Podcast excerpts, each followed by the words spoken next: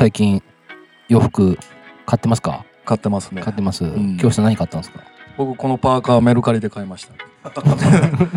5000 5000円。円。うん。それどこのやつなんですこれはナダっていう元リバースっていうブランドをやってた人が新しくやってるストリートブランド。ストリートブランドでキャップとか結構石の卓球がかぶってたり。うー。ん最近好きなんですよ。ドメスドメスティックブランド？あそうですよね。うー。んメルカリでメルカリでポイントで買ったんでほぼお金は使ってないああ実質無料みたいな。おうん。ーいいっすね。いいでしょそうしく何最近買いました？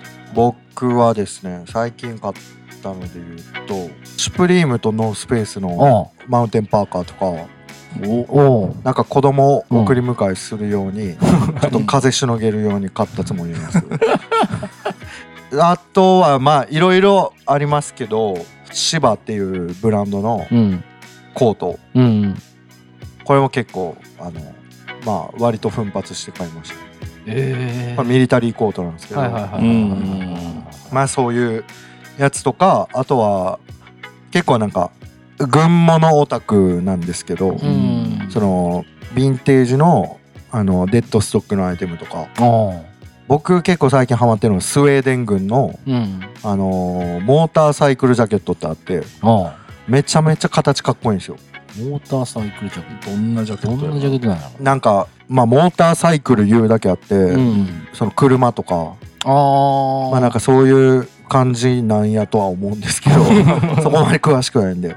わからないですけどなんかスウェーデン軍とドイツ軍がめっちゃかっこいいんですよ自分の中では。なんかその辺のヴィンテージ軍服はめっちゃ集めてますね。ヴィンテージってどこで買うの？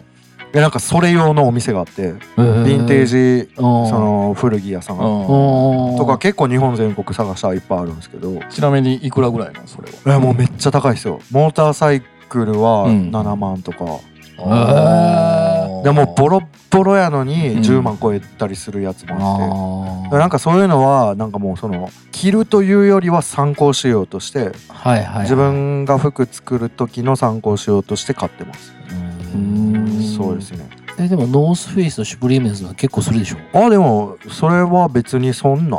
まあまあまあもうなんか服に使うお金がバグりすぎてるの いやで今聞いてる限りだけどもまあわ割と。ささっきえでも話聞いたら45万するんじゃない、いやいやもっとしもっとするんじゃあないうん。そうそう。もっとするやつの値段を覚えてないことだ いやいや結構ねあの服を売って服にお金使ってああだってさっき聞いてたら月に67着ぐらい買うって言ってたまあ一応ねファッションやってるまあめっちゃ買ってますね。うん。そうです最近ずっと？いやでもずっともう昔からずっとそれぐらい買ってますね。えー、すげえな。まあ ZOZO タウンでも買うし、うん。そうなんや。まあ、そういうヴィンテージ屋さんでも買うし、まあ、あとはなんか偵察型は他のセレクトショップで買ったりとか。あー。あでも調査お店行ったりもするんだ。あもうたまにしますよ、はい、そうです。古着屋古着屋も行ったりする？古着屋も行きますけどまあそのヴィンテージ系の、へまあミリタリリー系の古着屋しか行かないです。そうです。じゃあ色は大体カーキ。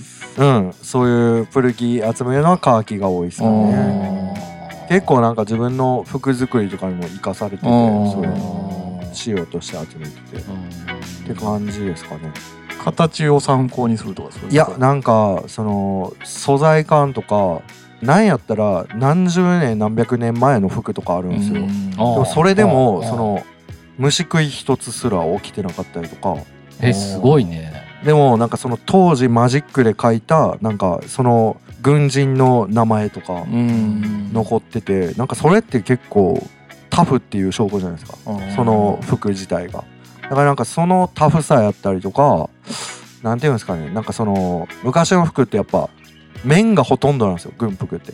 うん。表生地は、はいはいはいはい。面がほとんどなんですけど例えばなんか冬やったらその面のコートに中ボアだけ合体してつけれるとかそれでなんか暖を取るとかなんかそういう 2way3way の着方とかもなんか軍服特有のなんかそういうギミックというかなんかそれって今の服作りにめっちゃ生かされてて。それって解体すんの？解体も時たもしますね自分で。縫製の仕方とか、はいはいはいまあ、縫製はめちゃめちゃ単純なんですけどね。うん。そうそうそのヴィンテージ系のアイテムは。でまたもう一回作りもう一回合わせんの？もう一回合わせてみてでも、うんあのーなんか解体されっぱなしの残骸はめっちゃあります やっぱりそれ元に戻すのがめんどくさくなっあー。でもなんかそれ聞いたことあってうん。ファッションやる人って大概解体するっていうもんねあそうなんや、うん。その仕組みを知るために。そうそうそうそうそうそうそうそうそうそう。そうてそれをなんかやっぱ縫製の仕方とかも順番とかもなんか今の時代めっちゃ変わってるんですよ。うん。だからまあなんか今の時代のなんかそういう縫製のスタイルに合わせたりとかパターンの変更に合わせたりとかなんかそういうのを工場に指示出したりとか。うん。そういう感じで服作りはしてますね。あそうなるほどね。まあ見るとこがちゃいますね。ちゃいますね。確かにねなんか着るというよりなんかもう参考しよう程度にみたいな。程度にっていう額ではないんですけど。ただの自己満っすけどね。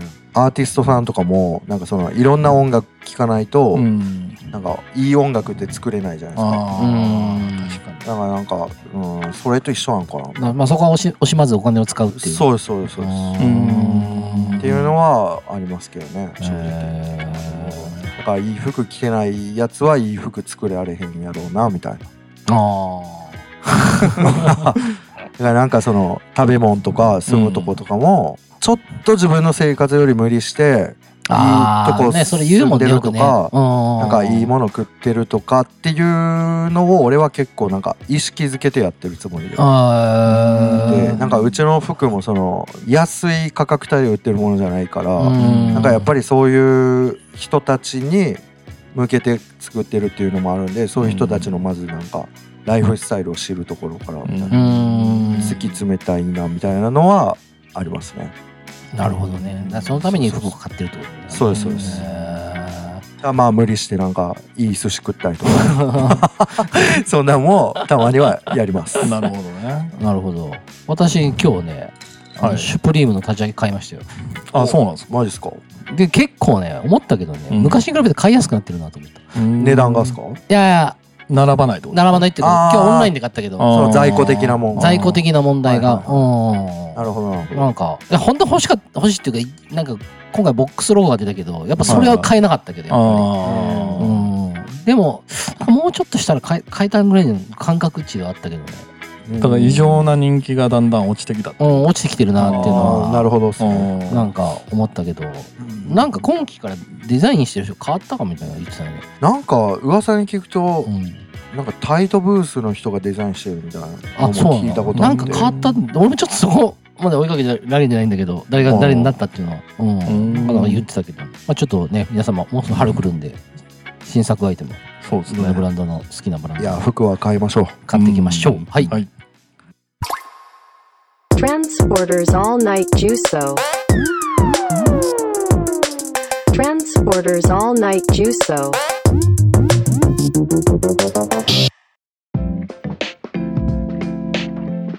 はい、始まりました、えーはいトランスポーターオンライト重曹、えー、レッスン 40?46 ロックですね。46すごいっすね。46まで来ましたよやば。毎週やってるんで一応すごいっすねえ。。週一キーパーすごいですよそうですねね。でえっと本日はえっとこのカントナさんの方にあのちょっとサウナ帰りに寄らせてもらいましてサウナ帰りやったんですよ。サウナ帰りに寄って で宗志君のお店の方にカントナさんの方に来てもらあってましてだから京平さんあの、うんオーバー Q さんは顔が赤いわ。いや、それは酒のせい。それは関係なかった。あそうなんです。で本日ゲストで、えっとヒポクリットのえデザイナー、えー、宗志君の方にはい。来てもらいますおお久しぶりですお久しぶりです。お久しぶりです。で、宗志くんのあの、生い立ちとかを聞きたかったら、あの、過去に遡って、多分レッスン7と8だったような気がするんですけど、天皇、天皇で結構前ですね。結構前なんですよねそうそうその考える時をこと。こで撮らせてもらって、ああ公開収録。そうそうそうそうそうそうそう。でそっから、まあ、う一緒にやってるラマイさんを、伊丹の方で一緒に出店したりとか、ああそうですね。わりかしいろんなことがあって、はいはいうんで、あの、前ちょっとなんか、宗志くんのお店でコレクションが、のなんか発表会かわかんないけど、なんかがあったですね。そうそう、展示会にちょっと行けなかったんで、まあ今回ちょっとお店に、ちょっと収録どうって言って聞いてら、はいはい快く引き受けてくれて。いやありがとうございます。いや、本当に快く、いつも快く来てくれたから、ありがたいいやいやもう本当に申し訳ないですね。申し訳ない。貸し切りみたいにしてもらって。いやいやいやもうそうねで、それでちょっと今日は、新しいコレクションの話とか、うん。はい。まあ、春なんでファッション界ファッション特集という形で、はいはい。久しぶりの最近はねなんか音楽やら k p o p やらばっか話してましたもんね。サウナやら。サウナやら。そうなんですね。そうそう洋服ちょっとわ私と京平さんも好きな方だと思うんでわりかし。なお二人ともね、うん。ファッション好き好きですよファッなシうョンはん。なんでちょっと今日はあの宗志君のブランドの話とかはい。今年のトレンドとかそこら辺も話したいなと思うんですけれども、はい。新しい展開があったみたいなこと言ってたんですけれども、うん。新しい展開ですか、ううん2023の春夏物がやっと本生産終わって入ってくる段階ですね。あまだうん。出てはないんだ殿堂に。そうです。で展示会をだから半年前にやってたんで、うん。まあ、だから半年前に予約をつけてもらって、うん。その数プラスちょろっとアルファで在庫分作ってそのアルファが店頭に並ぶみたいな。え今期のテーマみたいなのは何かあるんですか？えーっとね SS は、えーバトル・オブ・ソサイティっていうテーマで、うんなんか日常との戦いみたいな。だからなんか日常で戦ってい生き抜いていける戦闘服みたいなのが 戦闘服。コンセプトやって ちょっとなんかあの見てもらいたいんですけど、うん。なんかああなるほどって多分思思うと思うんですけど結構なんていうんですかミリタリーベースうん。ほんまやねミリタリーベースやね。そうですそうです。ウェーブかなんかで上がってるの？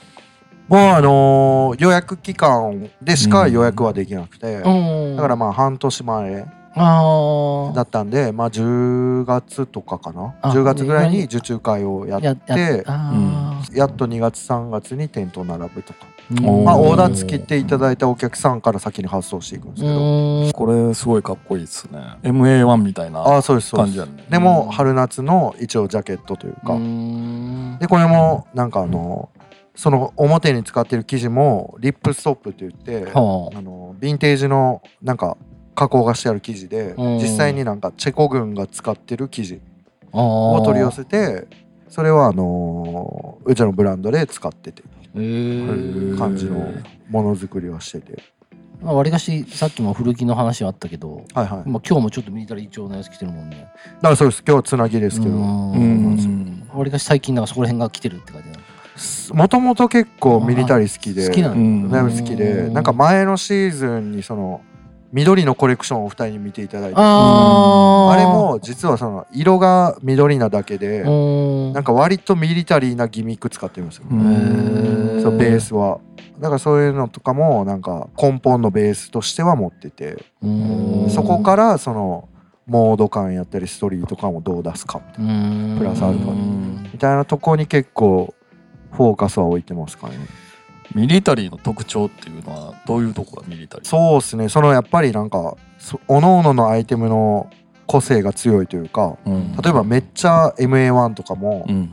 M51 とかもうん。なんかいっぱい名前があるんですよ。うん。軍服の名前が。うん N3B やらなんやそうらでもそういうアイテムってどこどこの軍隊のどこどこ班がそのどこどこに行くために使う服とかうん。なんかその用途が決まっててだからなんかそれが結構なんかミリタリーの特徴とういうかうん。だからなんかあのー僕がレディース服のミリ軍服があるんですけどうん。なんかメディカルスモッグって言ってなんかその軍人を治療する医療班の制服があったりするんですよ。結構なんかそういう細分化もされててうん。軍服も。うん。なんかそういうの見てるとめちゃくちゃ面白くて、うんもう全部は覚えれないんですけど。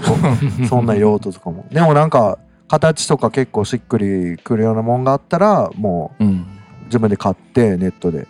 でそこを参考しようにしたりとか。で今の時代に合わせたような。まあそのまま出しても絶対今受けないんで、うん。今風のやっぱり解釈というかそういうのは自分の持ってるカルチャーが反映されるというか。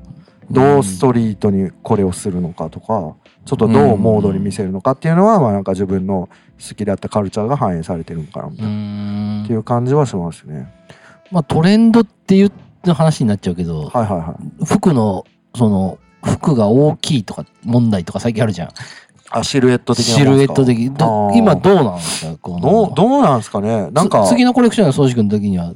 僕うちは基本的にい今のうちのうん。確立してるシルエットは、まあ、まあ、横広で丈割と短めみたいな。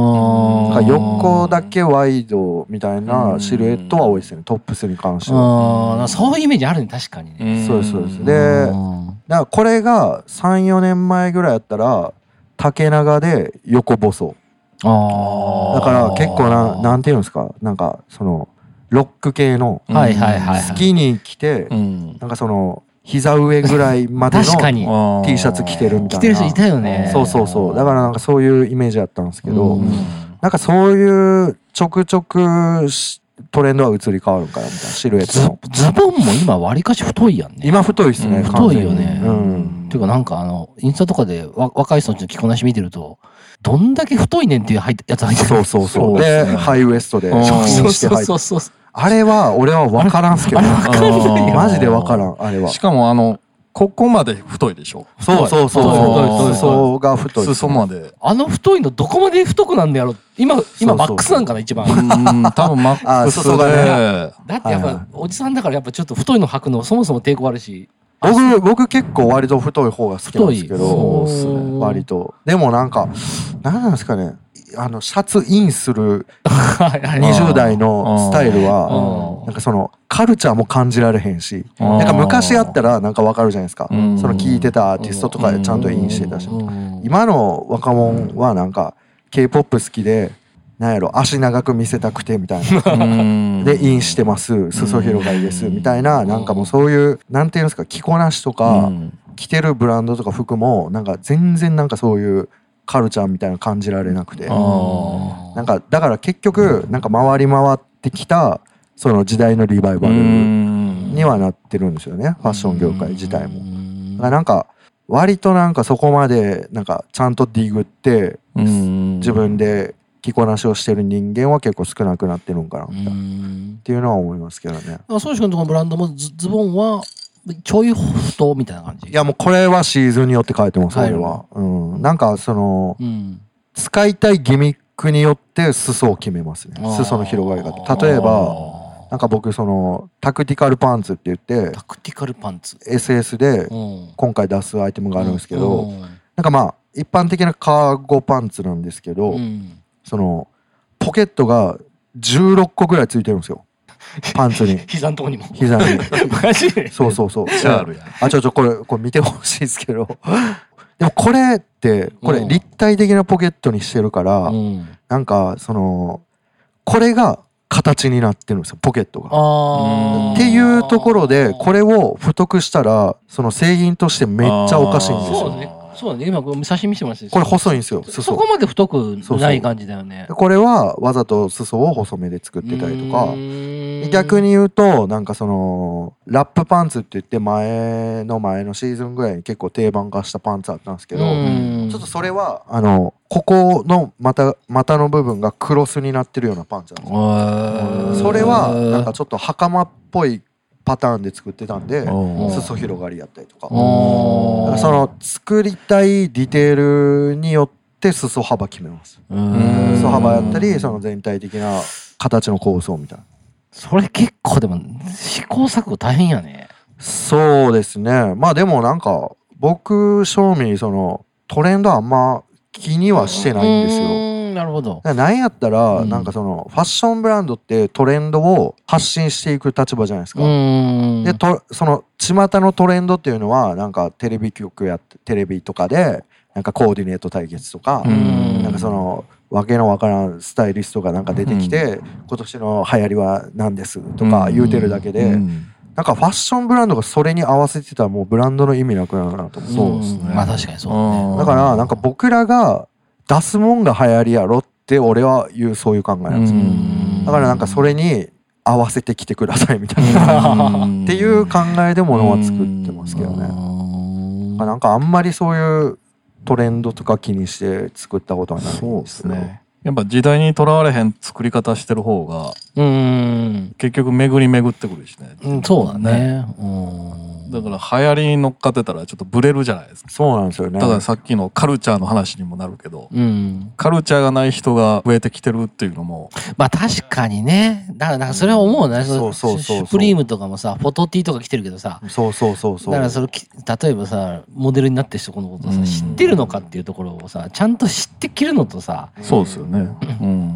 だからそれは大事だよね。なんかカルチャーがないから、うん。そのそういうやつ向けにブランドも出すから、うん。値段下がっていくんですよどんどん、うん。だからなんかそのこのボトムはこの値段じゃないと買えへんかったみたいな、うん。でもその値段を当時の人は出してたけどそれはなんかパンクのカルチャーがあったりとか、うん。ヒップホップカルチャーがあったりとか、うん。なんかそういうものがあったけど今はそのサンプリングの何のカルチャーもないブランドがそれをリバイバル風で出すかうん出すから値段下げて売るしかないんですよ。うんそのカルチャーがないからうんだからなんかそこが結構俺はファッション業界のダメなとこやなと。結構多いのそういうブランドって。いやもうそういうブランドだらけですよ。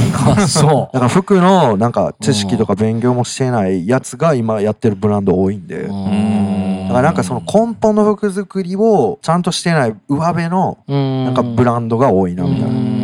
素材選びとか、はいはいはい。その縫製の仕方とかも、なんか形の作り方とかも、どこか甘いみたいうんな。なんか見てまうんですよね。基礎練をしてないようなブランドがそうそうそ多いっていうか。でもなんか今ってそのインフルエンサーとか知名度があったら、うん誰でもブランド立ち上げれるんで、うんまあやっぱそうなってしまうのはしょうがないんですよ。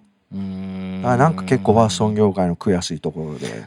なるほどね。そうそうっす。えーちょっとあの今回のその SS はえっとまたネットかなんかにコレクションの写真上がるわけ？えー今2月の18なんで、うん。まあ来週ぐらいからはちょくちょく入荷してきますね。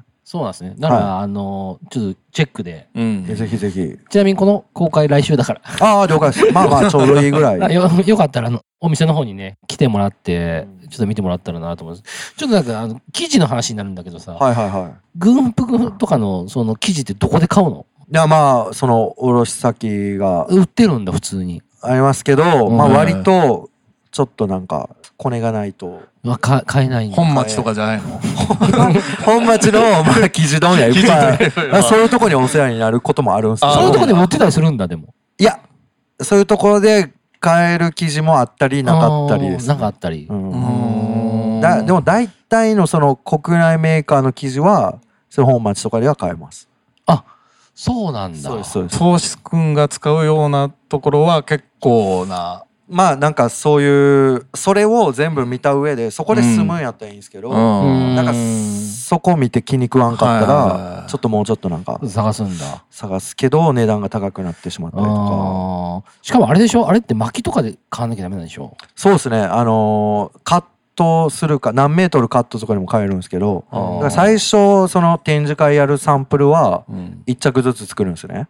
はあ。で、1着ずつ作るから、大体まあ、アウターとかでも、まあ、にそうか。2.5メートル、3メートルカットで買うんですけど、うんその、カットで買うとめっちゃ高いんですよ。そうだよね。そう、ロしットが少な仕い。入りがね。そうそうそうそう。で、あの、一巻きで買った方が安かったり。なるほどまあ、一巻き大体50メーターぐらいなんですけど、それだからメーターいくらとかっていう感じですね、生地代は。だから生地がこれこんだけの量で買うからここの服もたくさん作らなきゃいけないとかいろんなことも考えなきゃいけない。同時にね。同時に考えて、うん例えばなんか、10型今回のコレクションに出すんやったら、あじゃあこの生地これぐらい余るから、ん余りそうやから、その余り分でちょっとハーパン作ろうかとか。うん、なんか、そのうまいことなんか、生地に当て込んでいけるパターンで、なんか取れるだけ取ってみたいな。うんそれでなんとか、そのコストをテレコにしてるというか。だから割と国内生産なんで、まあ、値段も高いっちゃ高いんですけど、うちの服も。うん。高いけど、なんか、その中でもだいぶ抑えてる方ではあると思います。うん。そうそうあインスタで見たけどコーデ,、はいはい。コーデュラ素材？ああ、次の、あの、2023の秋冬で、秋冬でやるんだ。そうです、コーデュラを。コーデュラってすコーデュラって知ってる？コーデュラはわかんないです。よくアウトドアで最近よく見るよね。アウトドアブランドとか、コーデュラナイロンっていう。うん、大概もう今ねアウトドアで全部コーデュラなんです。それはどういう感じの肌触りなのコーデュラは、まあなんかその普通のナイロンより耐久性持たせて、うん。でまあ機能性にも優れてて、まああの防水であったりとか、まあなんかそういう機能付きの、まあ商標を取ってるまあ生地のブランドなんですよ。うん、それそれで絶対ねコーデュロのタグがついてるそうタグがついてて。あれタグってつけなきゃいけないんですよ。あれあれはつけなくてもいいんですよ。あつけなくてもいいんだ。ただその生地を買った人だけあのタグを買う権利が与えられる。えーそうなんだ。そうそう。だからなんかそのその絶対生地を何メートルか買ってる人じゃないとあれを買えなくて。そうそう。だから最近ソリッドソリッドブランドとかも、うん。それこそシュープリームとかも帽子とか、うん。カバンとか全部ほとんどコーデュラで。でタイガーコーデュラのねそのタグがついてるかあらーこれなんなんやろうと思ったら宗志君が買ってたからっつってうん。あの生地高いの？高いっす。えそうなんだ。まあなんかピンキリっすよ。その安いペラッペラなやつだったら安いですけど、うん。まあ、割となんかちゃんとしっかりしたアウター作るんやったら高いです。よいえそれはもうタグはつけたまんま。やタグも別売りで買っ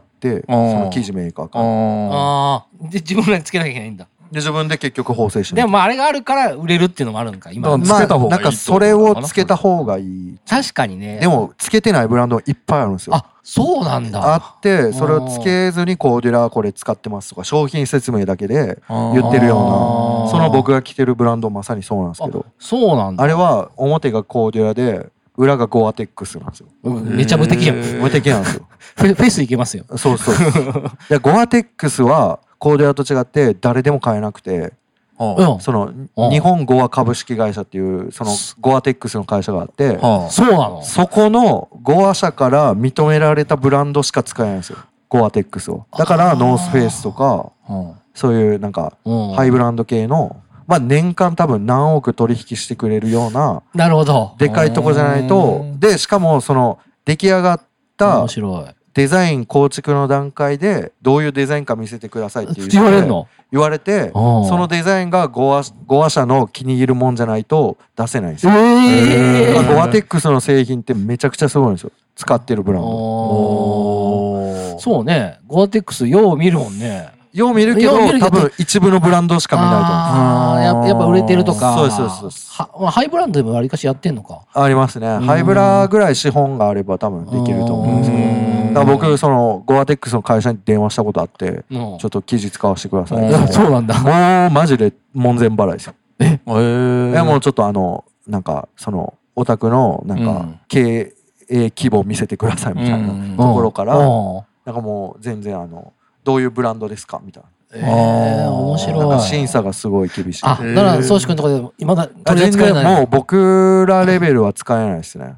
そうなんだ。全然使えないです。だからもうほんまに多分でもノースフェイスぐらいちゃうかな。ノースフェイスとか。そうね。あと靴とかでも最近あね靴はナイキとかはね使ってますニューバランスとかナね。イキとかね。うん。あ使ってます。そうか。ならまあインディーズブランドとかまあまあ無理です。無理なんだ。ゴアテックスは絶対使えないです。それ面白いですね。知らなかったですね。でもココーデュラは使えるんで。あー。あだからわりかし結構見るんだ最近。そうですそうですそうです。だからまあうん。コーデュラの製品は結構増えてきてはいるんですけど。宗志君からからが見たらコーデュラの素材もゴアテックスに負けないぐらいいい。まあなんか結構別物ですね。ゴアテックスの場うん。合コーデュラの方が表生地寄りな使い勝手が良くて。確かにゴアテックスは裏地なんですよ。でゴアテックスはその雨風は通さへんけど水蒸気は逃がすみたいなっていうのがゴアテックスでだからその中に使う方が良かったりするんですよ。汗汗を逃がしてなるほどね。でも中に浸透させない。でもそれはあれでも生地はこだわりだね。そうそうそう。もそうしたらオおかナニーですよお完全に。お金がかかってしゃあないよね。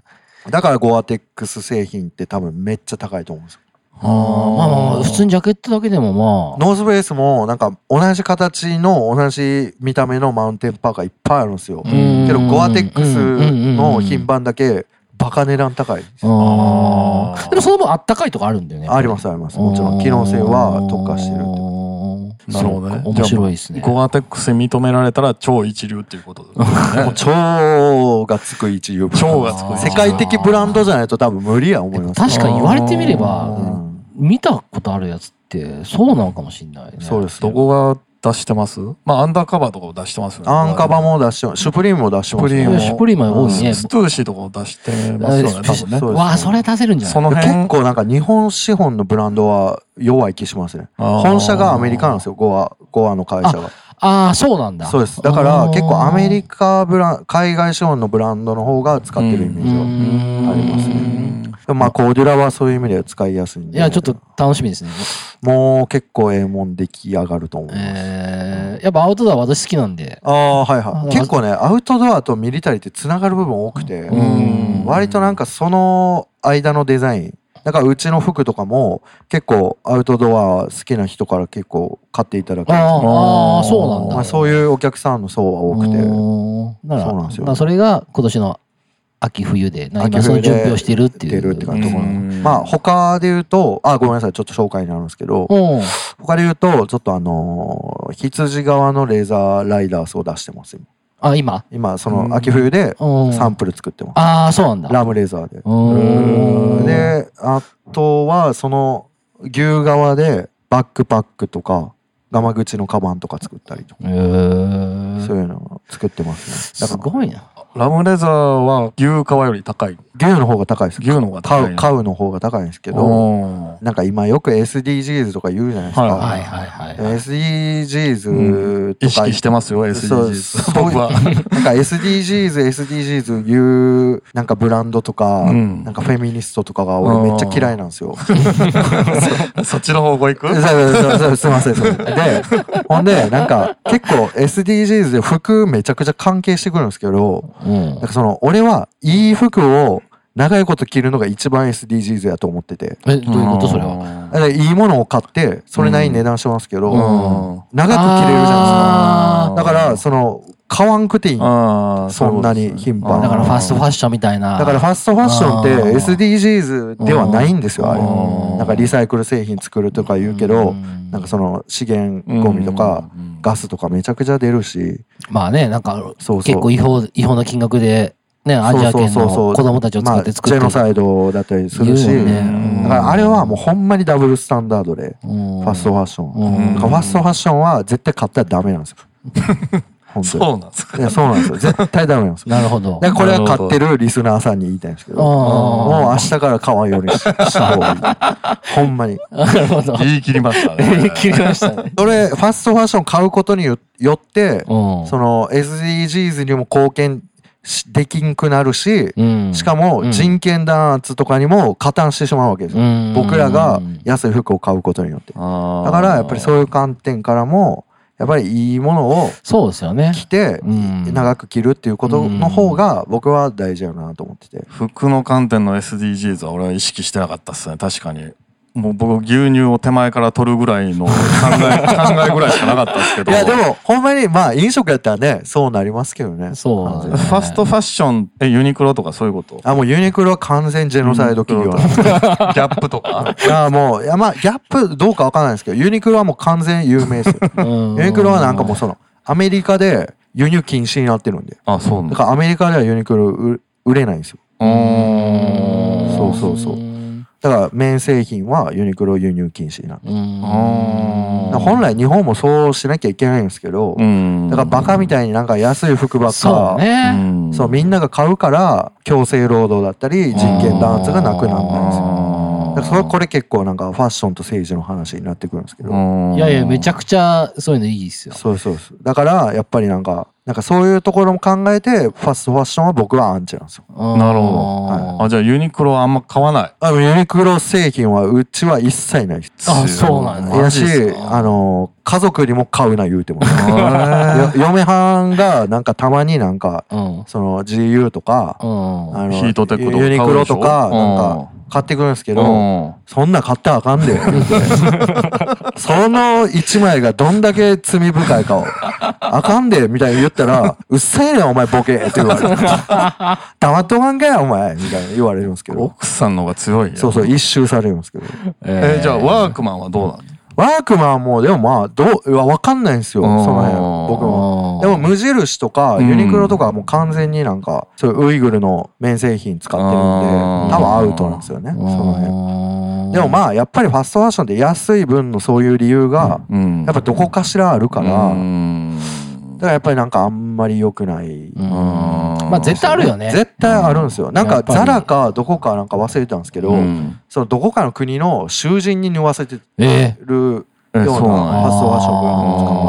フォーエバーか。えフォーエバーとか。なんかそういうの一時なんか、あのネットニュースとかにも出てたりとか。だからなんかこれってもうそう難しいんですけど、もう僕ら消費者買う側もうんどこで作られてどういうブランドかって知った上で買わんとあかんくなってきてるんかなみたいな。うんてかなんかまあそこまでしてみんな買わへんとは思うんですけどまあ若い子がねそこまで気にするかって言ったら難しいところではあるけどねでも逆に10万円の服買ったとするじゃないですか。うんそれを例えば 100, 100回着たとするじゃないですか。ううんんそしたら1回まあ1000円なわけじゃないですか。うん1回あたり。まあまあそうですねって考えたら安くないですか？安い。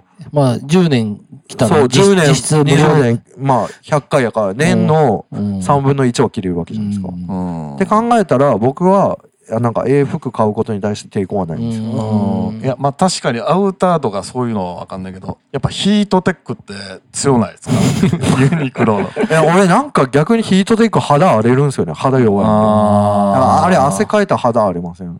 もうそれ宗志君あれじゃない？そういう、まあそういうブランドにあれじゃない？アレルギー？アレルギーが あるからかもしれない。いや確かにヒートテック着て居酒屋とか行ったら死ぬほど暑いといやでしょ？そうそうう。んでなんか汗かいたら肌荒れるし、肌弱い人は結構 確かに、ね、面白いですね。でもなんかまあねそのヒートテックに似た他社の製品とかもやっぱ今出てきてるから。そうそうそう。出てきてるから。そうなんですよ。なんかまあれでね。そっちをうんね買った方がうん。そうやね。いろいろいいかなとは思ってるんですけど。なるほど。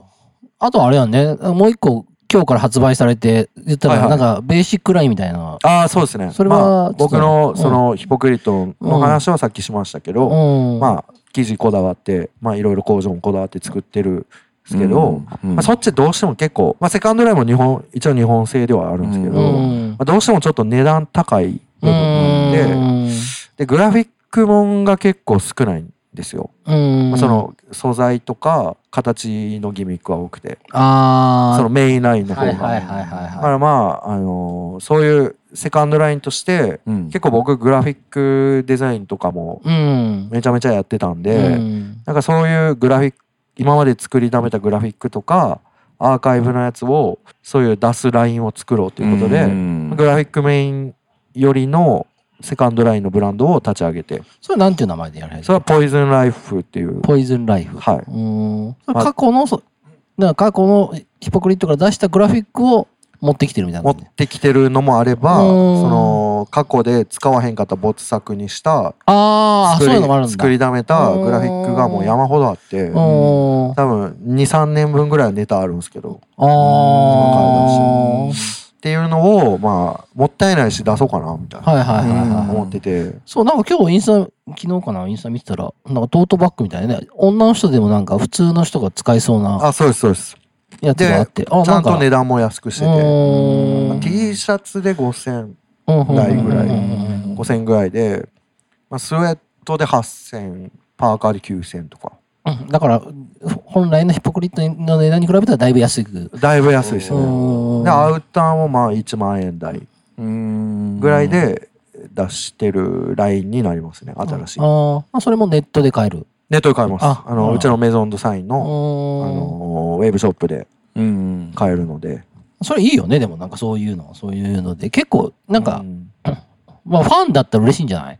そうですうん。ねだから最初ブランドやり始めた時が結構ブラそのグラフィックメインだったんですよ。ん。なん、かそれってそのお金もない20代前半でブランド始めたんで、うん、あんまりなんか作りたいものも作れなくて、うっん。てなった時にやっぱり最初は T シャツからとか、うん。でも T シャツってなるとグラフィックになってしまうんで、うん。まあなんかだからそれ用のグラフィック山ほど作りだめてて出してたアイテムあったんですけど。だからなんかそこから今は結構まあ割と自分で作りたいもの作れるようになってきたんですけどそこに転徐々に方向転換するにあたって離れたお客さんとかもいてて。ああ、もともとそっち。もともとそのグラフィックが好きやったのにみたいな。なだからまあそういう意見を結構なんか展示会とかブランドスタート当初のお客さんからも意見をいただいてて。あ、なるほど、そういう背景があったんだ。そうなんですよ。だからなんかまあそういうのをセカンドラインで出そうかなっていう形でうん。まあブランディングはちゃんちゃんと分けたいんでうん。そのメインラインとセカンドラインでっていう感じでちょっとやらしてもらおうかなみたいな。でもなんかそれって買いやすいし、そういいいいなと思いますよ。うんまあまあそれを言っていただけるのが一番嬉しいですうねん。セカンドラインはそのまま継続で続けるそうですね。まああの多分まあまあネタ切れることない なんかさっき言ってたけどインスタライブでや説明して結構売れた売れたそうあそうですね。今日インスタライブやって、うんその今日から発売ですって言ってインスタライブ終わったら何件か注文入ってたんで、あ、ありがたいなって。思う額安安い分ちょっと買いやすいってのもあるかもしれないね。そうですねやっぱり。でもまあ全然ねそういうユニクロとか買うぐらいやったらうん。こっち買ってよって感じ。ほんまに。まあちょっと皆さんもネットでね、そうです。一回見てもらって、うん。買ってもらえたらなと思うんですはい。はい。まあちょっとあのファッションの話もいろいろしたんですけど、まあ宗師さんって言ったら、世の中に対して結構怒ってることがあるっていう。でもこれさっき宗師君も言ったけど、はいはいはい。あの宗師君のこと全く知らない人がこお俺の友達で宗師君の回聞いて、はいはい。あの人の政治の話とかめっちゃ良かったって言ってる人。ほんまっすか？ほんまに言ってあったあったんよ。いやもうそうありがたいですけど。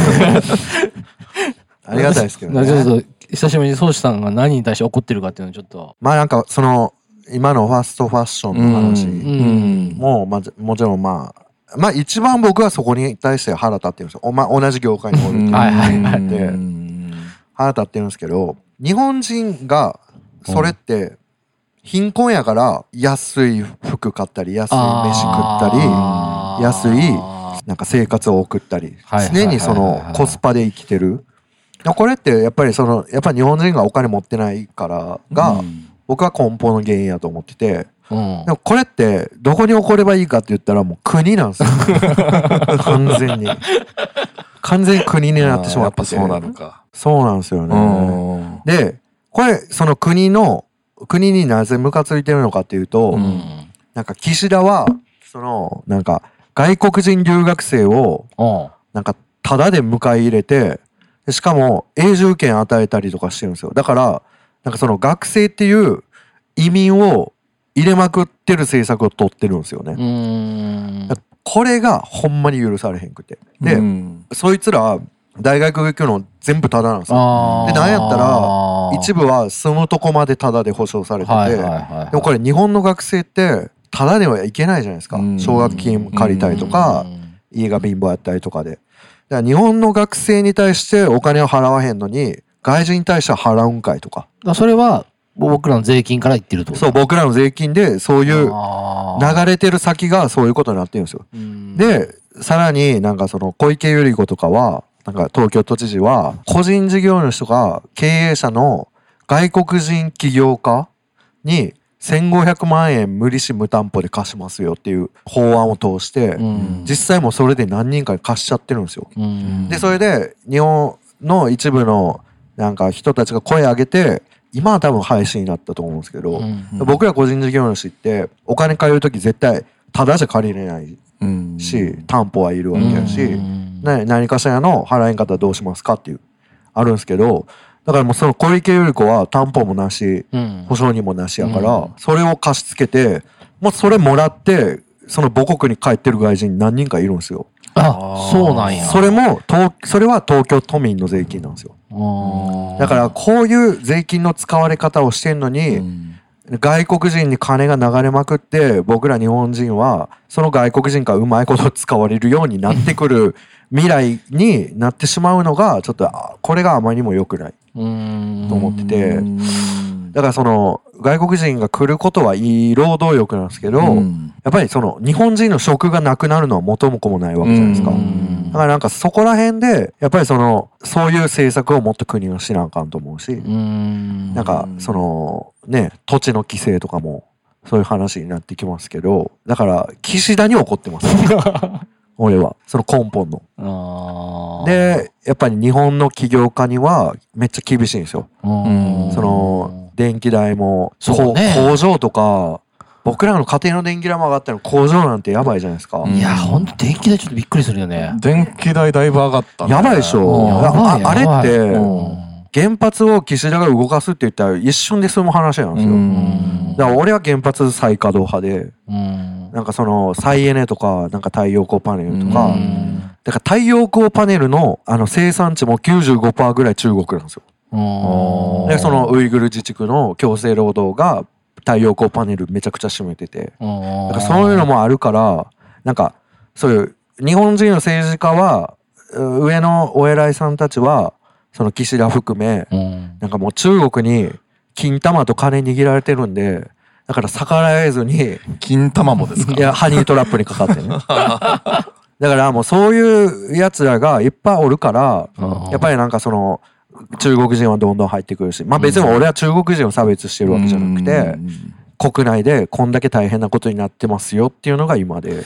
なるほどね。確かにそうだよね。個人事業主なんでなんかいろいろ変わるでしょ？そうですそうです、ねあインボイスもまあそうですけどだからなんかその日本の企業がその安い安く原価を抑えるために利益を設けるために最初中国に渡ったんじゃないですか、うん。自動車メーカーとか、うん。電機メーカーとかも。でそれで今めちゃめちゃ痛い目あってうん。日本に帰ってこようとするけどでも日本の政府は外国行った方が儲かるよとかいう感じやからだからそこで外国中国で物作ってる企業はまあそのまま丸々中国に技術だけ盗まれてだ。から中国のそういうはいはい。自社ブランドができてくる。うん。でそれが安く作れるからうん。安い労働力で中国人は中国人を使って作るからそれが日本に流れてきて日本人はそっち買ってしまうみたいな。それが社員なんや。それがシェインとか。シェインか。シェインさあ僕のその昔取り扱ってたブランドとかもそういうのあってうん。なんか日本でめちゃくちゃなんか芸能人が着てるようなブランディングされてるブランドうでん。でなんかそのまあみんなから結構割となんかいいブランドの位置づけにうん。いたブランドなんですけどうん。そのブランドも結局最終どこで一番売ってるかって言ったら上海やったんですよ。えで上海の展示会でめちゃくちゃあ。その日本と同じいやまあそれ以上のオーダーがつくから結局売り先中国人に売ってて。でも中国、中国のそのお店と工場って表裏一体なんでだからその中国で展示会やったりとか中国のお店に置いてるファッションブランドは漏れなくデザインパクられるし。だから言う言うたらそのメイドインジャパンの技術がそうやって流出していってるわけでだから流出したそのもともと日本の技術を逆輸入して安くサンプリングしたやつが日本に入ってきてアホな日本人がそれ買って喜んでるみたいなうんその構図がほど。ほんまにムカつくし許せないんですよ僕はね。日本人やったら日本のブランド買って日本の会社に金を落とせよって俺は思っててうん。そこがなんかねなんかやっぱうんムカつくとこっすね怒ってますね、今日も。すいません。いやいやでもな長々話。いや、でもそれをファッションが好きだから、なおさら多分、もともとそういう業界で働いてはるから、そうなんですよ。うん。なんかね結構ね、僕僕みたいな人だったらさ、やっぱり安く買えるからいいじゃんと思っちゃうところもちょっと正直言ってああったり、でも、かといって、ね、さっき SDGs とかのこともあるけど、それ別軸で見てるからさ、はいはいはいはい。それがクロスしてみ見たらまた見え方変わってきますね、話聞いたら今。うんそうなんですよね。だからやっぱりまあちょっとは自分の所得じゃ高いなとか思うかもしれんけど、うん。まあちょっとね背伸びして買い物する買い物って、うん。それはやっぱりなんか自分のあの人生を豊かにすることでもあるうん。で、なんかそういう買い物をできるような日本人が増えてくれば、うん。僕はいいなとは思うんですけど。やっぱいろんなものをさ、まあ、単価が上がるんやったら、うん。上げていくんやったら、もちろん技術もそうだし、その人たちにちゃんと支払うことが大事だよね。そうそうそう。でちゃんとやっぱりメイドインジャパンの会社は日本の町工場にお金を落とし。て絶対そうだよね。そうそうそう。でちゃんと日本人にもお金が行き届いてる。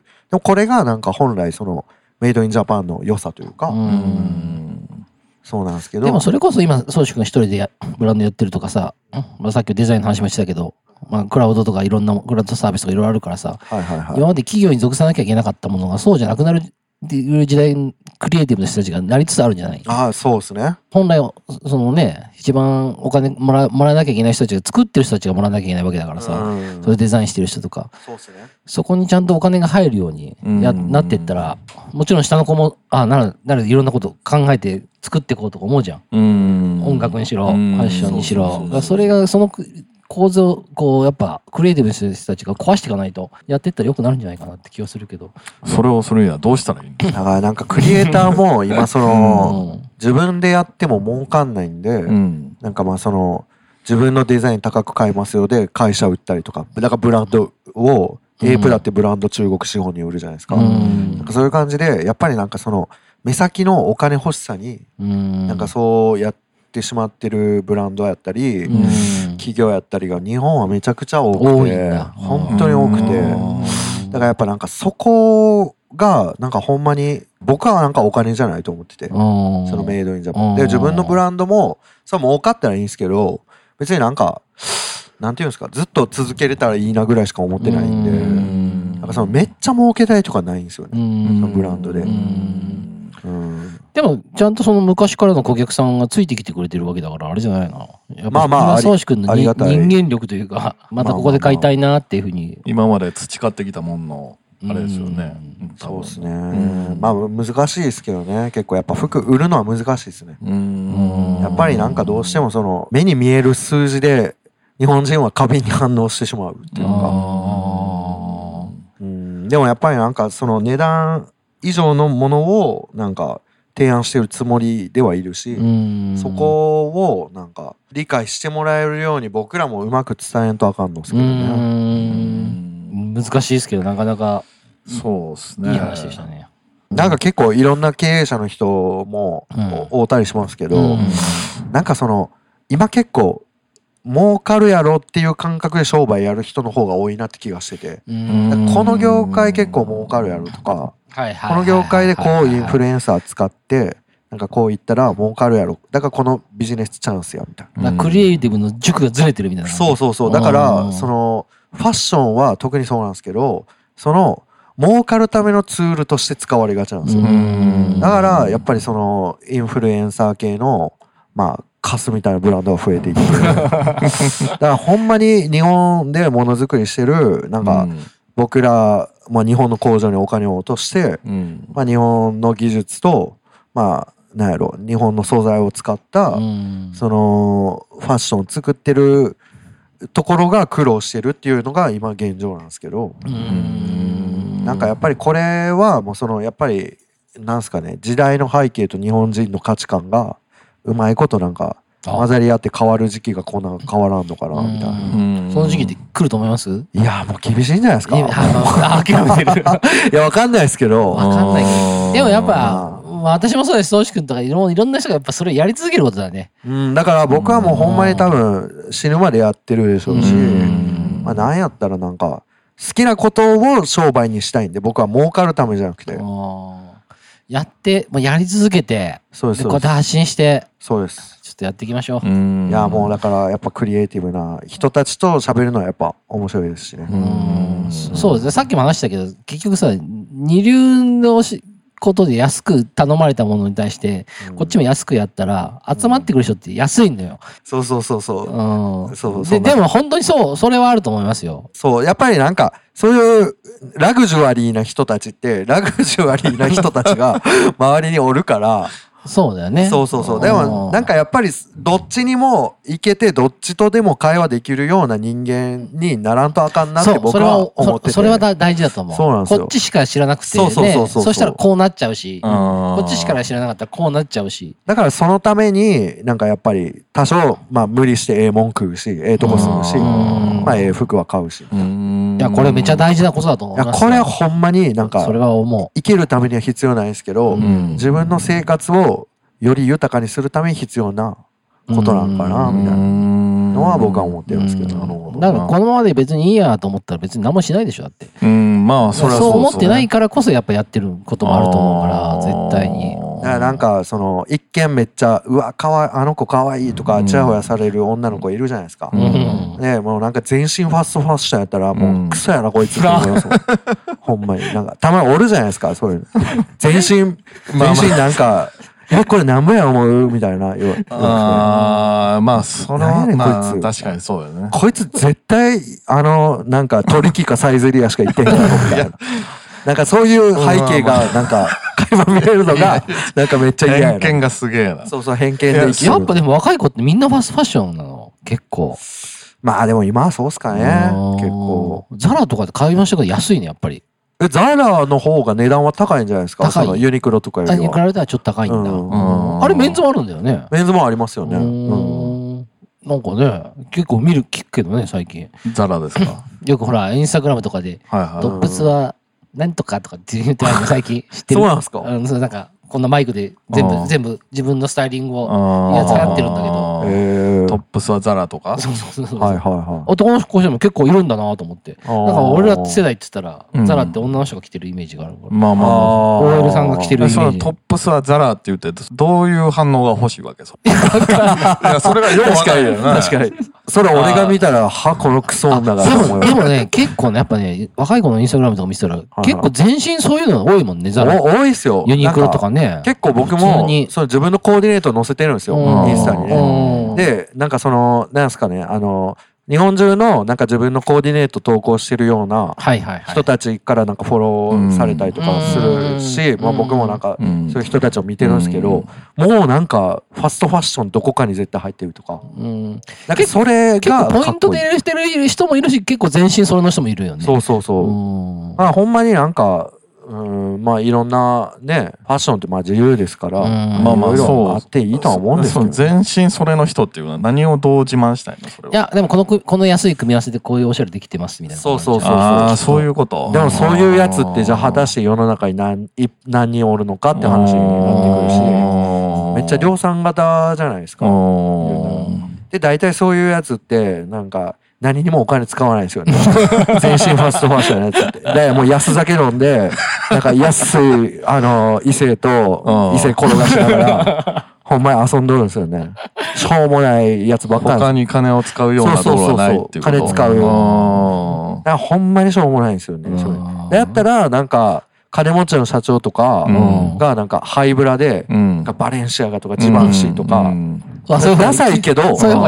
ダサいけど、まだ服にお金使ってんねんバレンシアガってなんか詐欺師が着るような ブランドのイメージあんねんけど、なんか大体そうそうそう地面師とかで捕まったらバレンシアガそうそうそうそう。ファーストファッション着てる人とかよりはままだだええかな、みたいな。うんまあ、偽物じゃなければ。確かに。ちょっと半グレの人が着てるイメージある。大体地面師が着てますよ、バレンシアガって。そうそうそうそう。だからほんまになんか、まだね、なんかそういう人たちは、なんかあんまりファッション知らずにお金持ってしまっただけなんかあんまりそういうカルチャーに触れてなく、うんたまたま何かで成功してお金持ってしまった。大体そうやね。そういうのが多いんでうんまあなんかたまにうちのお店にもそういう方来るんですけど、まあ、なんかほんまに逆に今うちの置いてる服はこうこうこうで、うんこういうものでこういうものを売りにしてますみたいなちゃんと伝えるとまあ分かって、あじゃあちょっと全身組んでよとかああー言ってくれはったりそういう人来るんだ。そういう人ももうほんまにごくまれですけどーなんかそういう人もいるんでまあありがたいなとは思ってますけど。ど。最近、なら、そうし君、なんか、はいはいトレンド的にこんなん欲しいな、みたいなのある？なんかそろそろ時計買い替えたいなみたいな。時計何いつも何つけてんの？今日はこれマーク・ジェイコブス。うん、ああ、時計好きなんだ。まあ好きなんですけど、うんそのうん時計を自分で買ったことがなくて、うんうん奥さんからプレゼントされたのがこれと、うんあとニクソンの時計と、うんはいはいはいはいはい。まああるんですけど、うん他にやっぱ時計って結構なんかその見るじゃないですか。時計と靴って。よく言うじゃないですか。言うね。なんかちゃんとちょっとええ時計買おうかな。何狙ってるんですか？ロレックス。いやいやロレックスほどはうん。あれなんですけど、うん。ちょいええやつグッチぐらいああ。でも言うてもマーク・ジェイコブスの時計も結構高いんちゃう？まあまあそうですね。これもなんかうちの奥さんのなんか海外旅行のお土産でへー買っておしゃれやね来。てくれたやつ見てとか見てくださいよ。私と教室の時計しないですから。あそうなんですかと時計してないね。俺、俺もしない人はあんまり。いや僕アップルウォッチ結構今人気じゃないですか俺あれ俺は嫌なんですよ。ああ、あそう。なんそうなんやちゃんとなんかこの針がある時計があさすがそれ、そのなんかファッション的なあれでそのやっぱりなんかその針付きの時計の方が好きなんですよね。教室の時計持ってるんですか？カシオの1000円ぐらいのやつはサウナ行く時用のやつはあるけど え、サウナで入ったままつけてられるんですか？あそうそうチーチープ歌詞を。はいはい。チープカシオで。うん。なんか時計と車って似てません？自分個人的な考えですけど。自分を表すものみたいな。なんかその理論で言ったら、ジバンシバレンシアが着るやつ、絶対ロレックスでしょ。そう、そう、絶対そうなるでしょ。いや時計だけが売りみたいなそいつ。なんかステータス的なところもある。うん。ないですか？時計って。あるね確かに。うんあるでしょ。確かにで車もなんかそんな感じもあるからだからあったら便利やなっていうのはやっぱありますよね。うん。なんか携帯わざわざ見るより 時計パッと見た方が。まあそう。今困ることがあんまりないからかもしれない。そうっすね。そうですねまあ時計を買うとしたら一番最後ですよねなんか服のあれで言うあとそでも僕もその考えあって、うん。けどでも服をめっちゃ次から次に欲しいもん出てくるから、ん。時計にたどり着けなかったんですよ。ああそう。だから服はコンスタントに月毎月買うんですけどうん。時計って買ってないなそうそうそうそうそう。そうしく家の中服めっちゃすごいんじゃない？あもうすごいっすね。ん。あでもあのちゃんと消化してます。あの自分がキーヒンくなったあうんのほんまにやつはカントナで売ってたりとか。あ あとその切らへんくなったうちの取り扱いブランドとかもなんかうん。自分で違う余った生地と組み合わせてリメイクした古着にしたりとか。あだから一点物の古着とかも。なるほどねあなそれもともと自分の私物なんだ。そうですそうです、まあ基本ベースは自自分の私物で売ってますね。なんかたまになんかカントナで売ってる服の方が売れたりしてめっちゃムカつく時ある。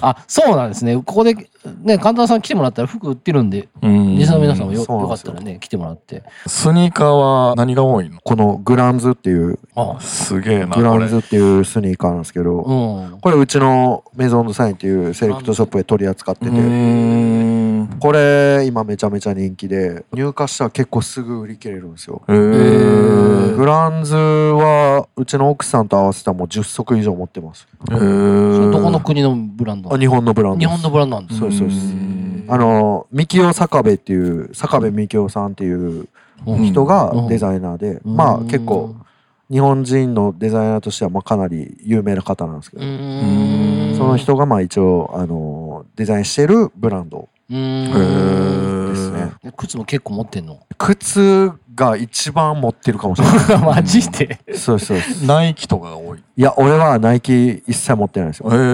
ナイキもちょっとなんかそのあさっきのも。あのジェノサイド関連あるから うちナイキ製品も禁止なんですよ。ナイキも禁止？ナイキも禁止してます。だだからアディダスは？アディダスは持ってます。アディダスはめまあまあ持ってますね。アディダス。確かになんかアディダスのイメージが。そうなんですよ、ねナイキはちょっと一切持ってなくて。うん。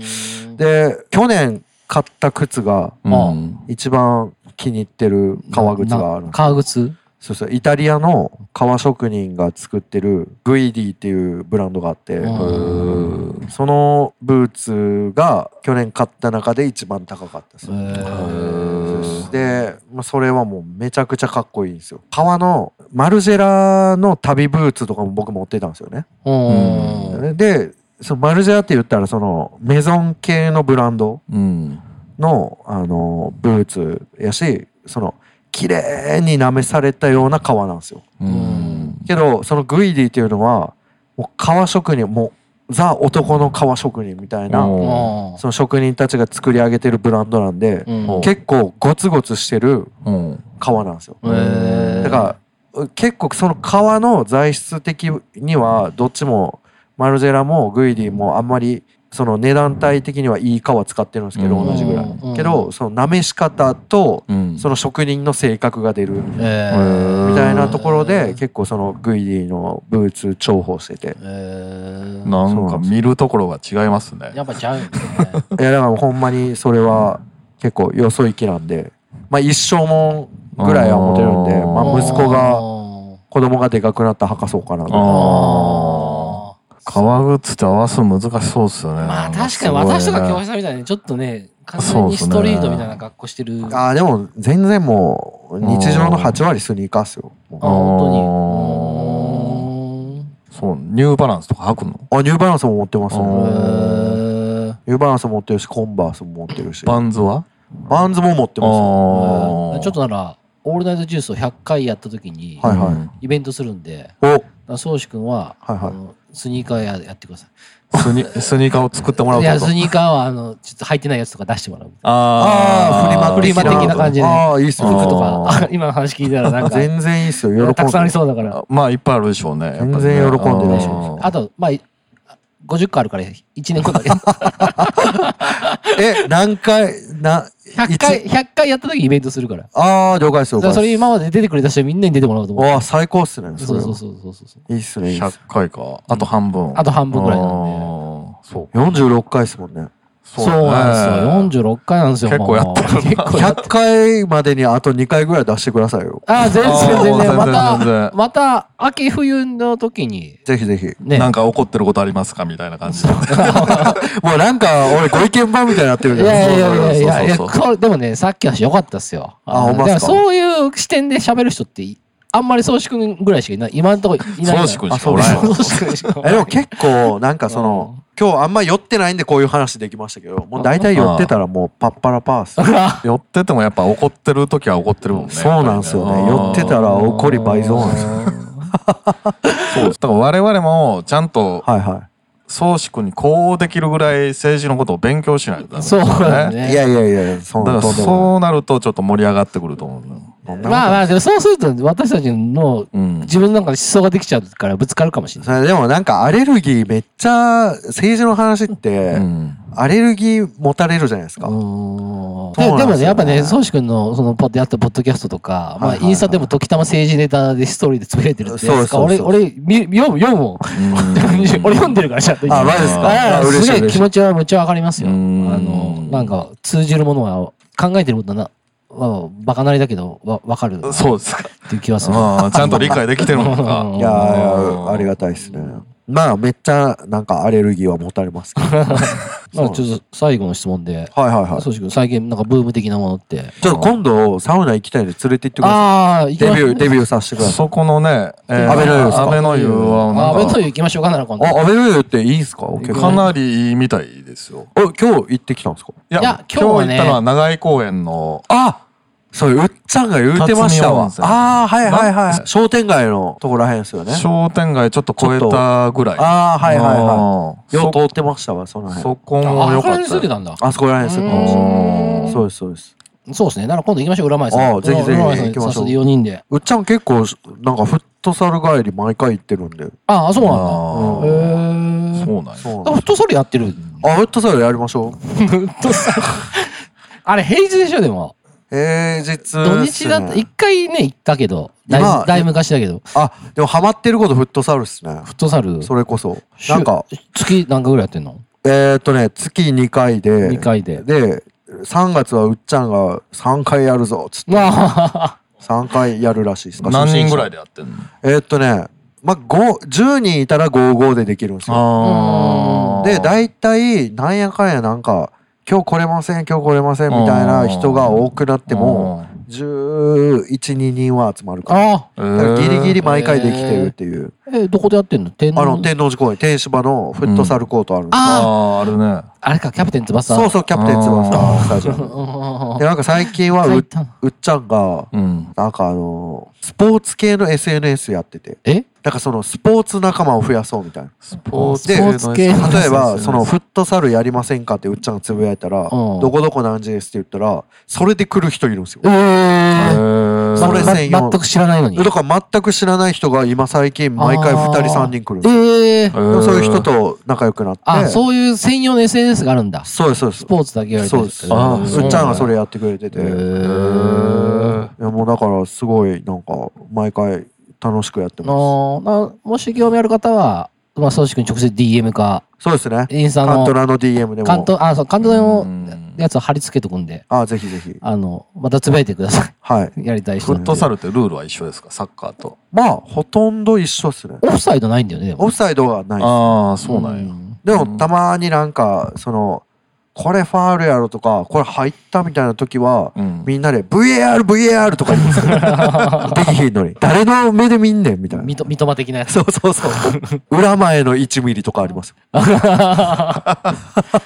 そううっちゃんもなんかさっき聞いたけど、クラフトコーラ作ってるみあたい、な。そうそうそう、うっちゃんもね。あのちょっとクラフトコーラできたら、ちょっと浦前さん、うっちゃん今もう3回試作してて、もうう次完成系作るわみたいなで、ここで、ここで売るの。なんかお披露目会をしようかみたいな。クラフトコーラをそうそうそううっちゃんが言うてますけどね。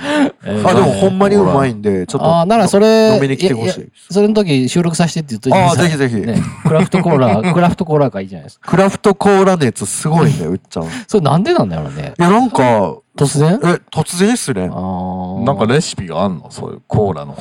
なんかそのうっちゃんがスパイス屋さんみたいなところに行ってそのスパイスでコーラ作れんちゃうかなみたいな感じになったんかなとは思うすすごい発想やな、それって。すごいな。いいやうっちゃんって本当にクリエイティブや、うっちゃんってなんか夢中になったらすごいよね。すごいんですよ本当にうっちゃんそういう感じおです披露目してないけど、うっちゃんと一回立ち飲みのテーブルみたいなの作って、森道市場でうん立ち飲み屋ややってるやつ見て、あれいいなって言って。だからおめっちゃいいっすねそしたらうっちゃん作っ作って、え作っ一緒に作ったんやけど、そその後一回も見てないんやけど。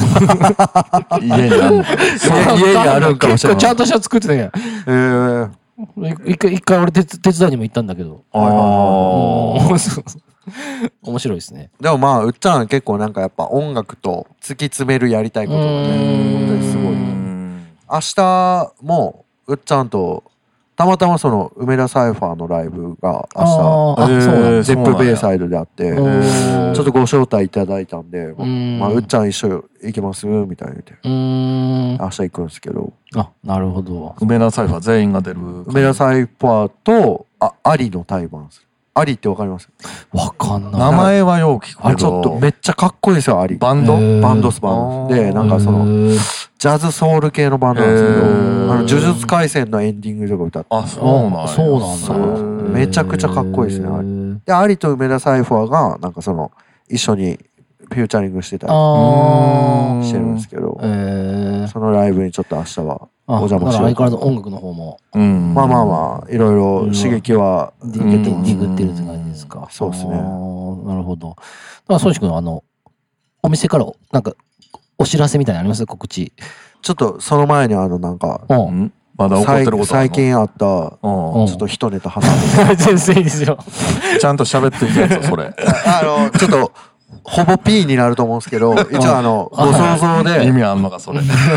ほぼ P やと思うんですけど、ちちょっとやっぱ僕としたらやっぱなんかうん何かしらぶち込まんとちょっと。まあ、そうだ。ねとりあえずもう気にせず一回喋ります。あー OK ですあと、京平さんのテクニックで。やってあ、了解です了解です。どこに P 入れる編かっていうね集テクニックで。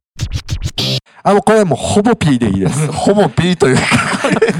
いや、放送できへん。あ、すいません。あ、もうこれカットでいいです。まあ、これただ喋りたかっただけ。なこれはちょっと100回やった時に、公開録音やらせる時あ、なんに、か公開100回の時はそう言いましょう。アップデートしとく。い 我々は別に全然いいけどや、ね。僕はもう、あの、ほんまになんか、うん捨て身やね。捨て身で生きてるんで。いいじゃないですか。ちょっと100回やった時は、宗司君もぜひ、公開収録の時お願いします。出演もしてもらいましょう。うんこれ丸ごとカットして、どう繋がるんですか？話そもそもの話。どうやったっけっていう何の話でしたお店からのお知らせ？ああ、告知ですね。告知。そのセカンドラインでしょ？セカセカンドライン。ラインが、まあ、今日2月18日発売されたっていうのと、あと、まあ、それは結構あの、コンスタントに1ヶ月半に1回ぐらいは新作出していくつもりなんですうよ。ん。で、まあ、ネタが切れるまでは。あとは、ヒポクリットのその、コーデュラを使ったり、レザーを使ったうん。新作の秋冬の展示会を、まうん。あ、4月ぐらい。ああもう結構すぐだね。それぐらいにするんや。4月5月には予定します。でお届け届けんのと入荷してくんのがだいたい10月11月かなあ感じですかね。だから、わりかし今忙しいんだ。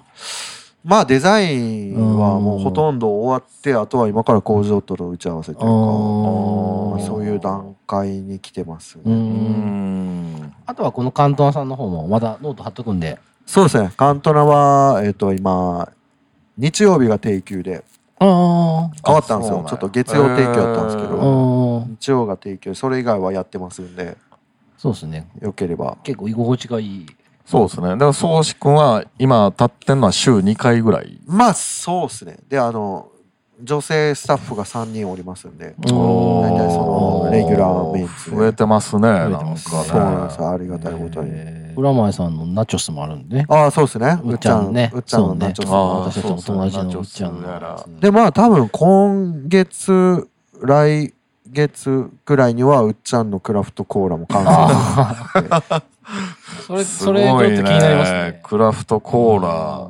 なかなかコーラ作ってる人っていないからね。いやー、いないですよ。でもほんまにうまいっすよほほんまになんか色色はねなんかあのコカ・コーラみたいに黒じゃないんですけど、まあ、ちょっとなんかなんていうんですかねなんかレモンっぽい色色はしてるんですよえー見た目は。それを瓶詰めするんだよね。だからねまあおいおいはええと思うんですけどあー。まあグラスでその最初はね、やってって。出し。てみたいな感じだとあ思うんですけどそのうっちゃんが作ってるのはその原液でうん。それを、まあ、炭酸水かトニックかでー割あーるそれなるほでちゃんとコーラっぽいで味が。も、お酒にも使えそうだね、それだと。ああだからもうリキュールもそれで作ろうかっつってあーなるほど。へー。あとなんかあれだね、関東さんのオリジナルパーカーとかも今販売してる。マントラのパーカーもさっ作ってき見せてもらったんですけど。もうでもほんまに結構売り切れ。あ、結構売れてるんだ。もうそうですね。色はかけてますえね、ー。ありがたいそうことか、そうか。という形でなら、あの、ぜひコレクション見に行ってもらって、うん。関東さんにお酒飲み来てもらって。そうですね。展示会に来ていただいてカントラにそのままお酒を飲みに来ていただければと。思ってます。秋冬コレクションに向けてが頑張ってください。はい。ありがとうございます。俺たち応援してますんで、ありがとうございますちょっと長時間になっちゃったんですけどい、やいやとんでもないですいやありがとうございます。本当に取れたから十分ですよ。すいませんもう喋りいやいやいいやいやいや。やいや、全い然。や、これが楽しかったですよ。久しぶりにい。や面白いっすわお店来れてオールナイト重曹最高 でも、そんなわけでね、なら、今回、これでうん大丈夫ですか、あ、大丈夫ですよ。久々のファッション会。ファッション会って形で、皆さんもあの、ファストファッションばっか買わずに、ブランド、ドメスティックブランドを、そうですね。ちゃんと好きなものをちゃんと作って、ちょっとおお金を出して。そうですね。全身ファストファッションのやつは俺から漏れなく クズと言われますで、ヒポクリットのあの、ウェブサイトも貼っときますんで、ありがとうございますあの、さっき言った別ラインとかも、はい。お求めやすい値段で売ってると思いますんで、はいぜひ、あの、来てもらって、番組への感想等ありましたら、えっ、と、ハッシュタグオールナイトジュースをでつぶやいていただけたら、えー拾いますんでお願いします。あとはお便りプラットフォームがありますんで、感想くれましたら、ほぼ100%で読みますんで、なるほど おお願いいたします。採用率100%です100%だから、私、宗志君、ぜひ、はいあぜひあの番組遊びに来てください。ね。78回と94回ぐらあ、いで読む94回 絶。対その前に呼ばれる。いやいや、クラフトコーラできたら来るから。ああ了解です了解はいですお願いします。あその時はもううっちゃんそうですね、うっちゃんですねはいはい。なら、またはい来週。はい。はいえーお願いしますありがとうございます。はい